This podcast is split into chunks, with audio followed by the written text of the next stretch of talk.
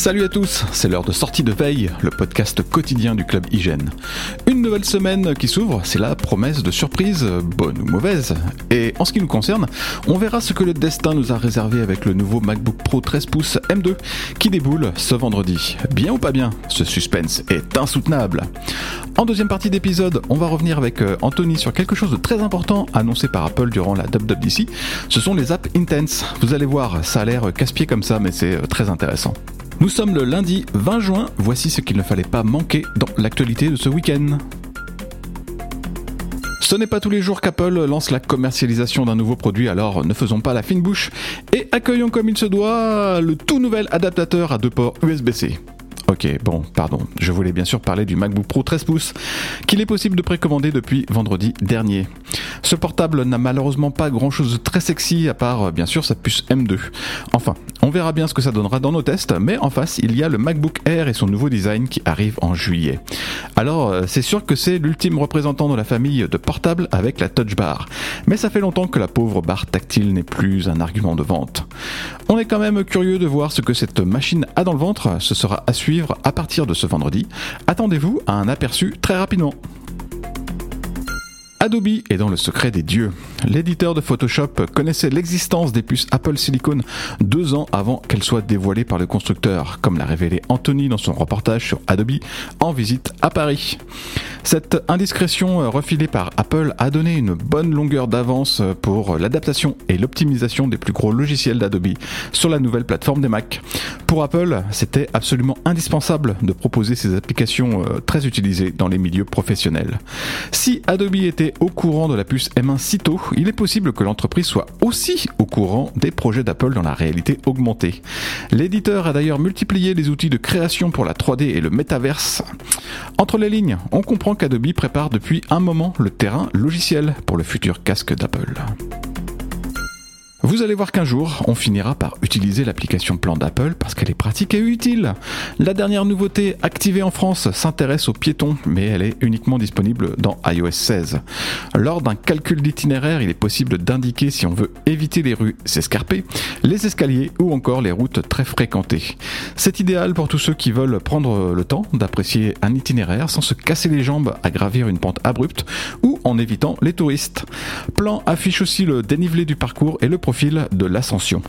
Allez, il ne manque plus que la même chose pour les cyclistes et l'app d'Apple sera au même niveau que Google Maps. Presque. Ce qui a commencé comme un cauchemar s'est finalement terminé comme un rêve éveillé. Des clients de Sonos ont eu la surprise de se faire livrer leurs commandes en double, en triple et même bien plus pour certains d'entre eux, avec à la clé une facture beaucoup plus élevée. Sonos a, joué avec le feu au début de cette histoire il y a quelques jours en demandant à ses clients de renvoyer le matériel en trop avant de les rembourser. Mais finalement, le constructeur va va leur laisser tout le matériel avec le remboursement. Une bonne affaire au bout du compte, même si Sonos n'avait pas tellement le choix, puisque c'est dans la législation aux États-Unis. Les consommateurs n'ont en effet pas à payer pour des articles reçus qui n'ont pas été commandés. Le lundi, comme tous les lundis, c'est Lundi Club dans Sortie de Veille. On vous propose de revenir sur un papier publié la semaine dernière en compagnie de son auteur. À l'occasion de la WWDC, Apple a présenté un nouveau framework baptisé App Intense. Pour résumer euh, très schématiquement, ce sont les, les, fonctions des applications qui sont mises au service d'iOS 16. Et comme toujours quand Apple fait euh, quelque chose de compliqué, j'appelle Anthony à la rescousse, qui a écrit un papier club très complet sur le sujet. Salut Anthony Salut Michael, salut à tous Les App Intense, c'est comme je disais un peu compliqué à expliquer, mais peut-être qu'il y a des exemples simples que tu peux donner. Alors simple, je sais pas, mais on peut donner quelques exemples. Euh, le, le, framework App Intent, ça prolonge le framework euh, SiriKit Intent. Ouais. À l'époque, euh, on branchait une application sur Siri et on parlait de domaine. Donc euh, l'idée, c'est par exemple, on parle d'une application de messagerie. Là, avec App, avec App Intent, on parle d'actions spécifiques. Donc par exemple, l'envoi d'un message avec tel contenu à telle personne, à tel moment, selon telle condition. Donc on est vraiment sur quelque chose de beaucoup plus spécifique. Et mmh.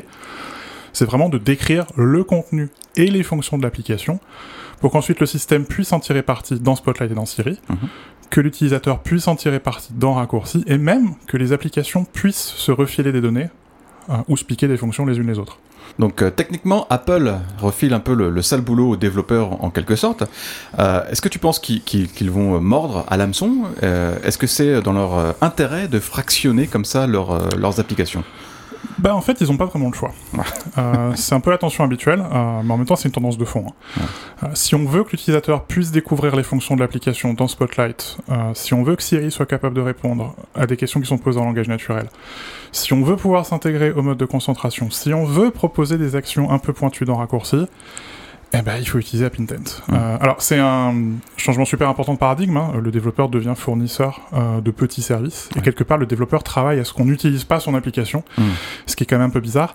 En même temps, Apple dit quelque chose de très important. Elle dit la vérité dans votre code. Elle ne veut pas faire le boulot à la place du développeur. Elle lui laisse le choix de s'intégrer ou pas, d'intégrer telle ou telle fonction, de telle ou telle manière. Donc, il y a quand même une recherche de balance. Mais euh, ça renverse tout, oui. Euh, du côté de, l'utilisateur, c'est assez transparent en fait. Il va, il va s'apercevoir assez rapidement que Siri est plus malin, que Spotlight propose davantage de, suggestions plus précises. Euh, pour l'utilisateur, au final, c'est tout bénéfice. C'est toute l'idée, c'est probablement un bon compromis entre le développeur qui veut contrôler son application et l'utilisateur qui veut contrôler son appareil. les filtres de concentration, par exemple, ça repose entièrement sur AppIntense. Euh, avec les modes de concentration, on pouvait euh, masquer des applications ou des notifications. Maintenant, avec AppIntent, on peut filtrer des fonctions ou mmh. des données. Euh, dans ses propres applications, là, Apple permet de désactiver les calendriers de désactiver un compte de messagerie, de filtrer des messages selon l'expéditeur, d'ouvrir même un groupe d'onglets dans Safari selon le mode de concentration. Donc on peut imaginer par exemple cacher le calendrier personnel au travail mmh. et cacher les messages professionnels à la maison. Donc non seulement on peut contrôler la mécanique du système, mais maintenant on peut contrôler la mécanique des applications elles-mêmes. Alors les App Intense, c'est un vieux dada d'Apple parce que ça ressemble pas mal à l'OpenDoc des années 90. Et on, souhaite pour Apple que ça se passe mieux cette fois parce que cette idée que les logiciels puissent piocher comme ça dans une plateforme de composants fournis par d'autres logiciels, ça n'a pas vraiment marché à l'époque. Apple prend un exemple assez étonnant qui est une application de catalogage de livres, donc avec euh, voilà tous les livres que j'ai lus. Et elle dit ah bah euh, faites pas euh, faites pas de graphique. Numbers, il va pouvoir utiliser l'intent, l'intention, trouver les livres pour aller récupérer les données dans votre application, et puis on va faire le graphique dans Numbers. Et puis bah on va pas mettre de fonction de partage sur les réseaux sociaux dans Numbers. Après tout, il y a une autre application qui va pouvoir aller piquer le graphique dans Numbers. Bah, bah c'est OpenDoc. ah c'est ça. Euh, et Apple le dit, hein, votre application fait ce qu'elle sait faire et chacune des intégrations profondes aux App Intent est une fonction que nous n'avons pas besoin, que vous n'avez pas besoin de concevoir. Vous êtes développeur, travaillez à ne pas travailler. C'est quand même... Euh, en même temps, ça les habitue, les développeurs, à atomiser les données, atomiser les fonctions. C'était mm. déjà euh, fort utile pour les complications de l'Apple Watch. C'est fort utile pour euh, les widgets qu'on va voir maintenant sur l'écran d'accueil de l'iPhone. Et forcément, moi qui porte des lunettes, ce sera indispensable euh, quand il faudra projeter des données ou projeter des fonctions dans la réalité augmentée. Mm. Eh bien, merci Anthony, c'était très clair, et on verra ce que ça donnera dans iOS 16 à la rentrée prochaine. Et merci à vous tous de nous avoir suivis. Bonne journée, on se retrouve très bientôt pour de futures aventures.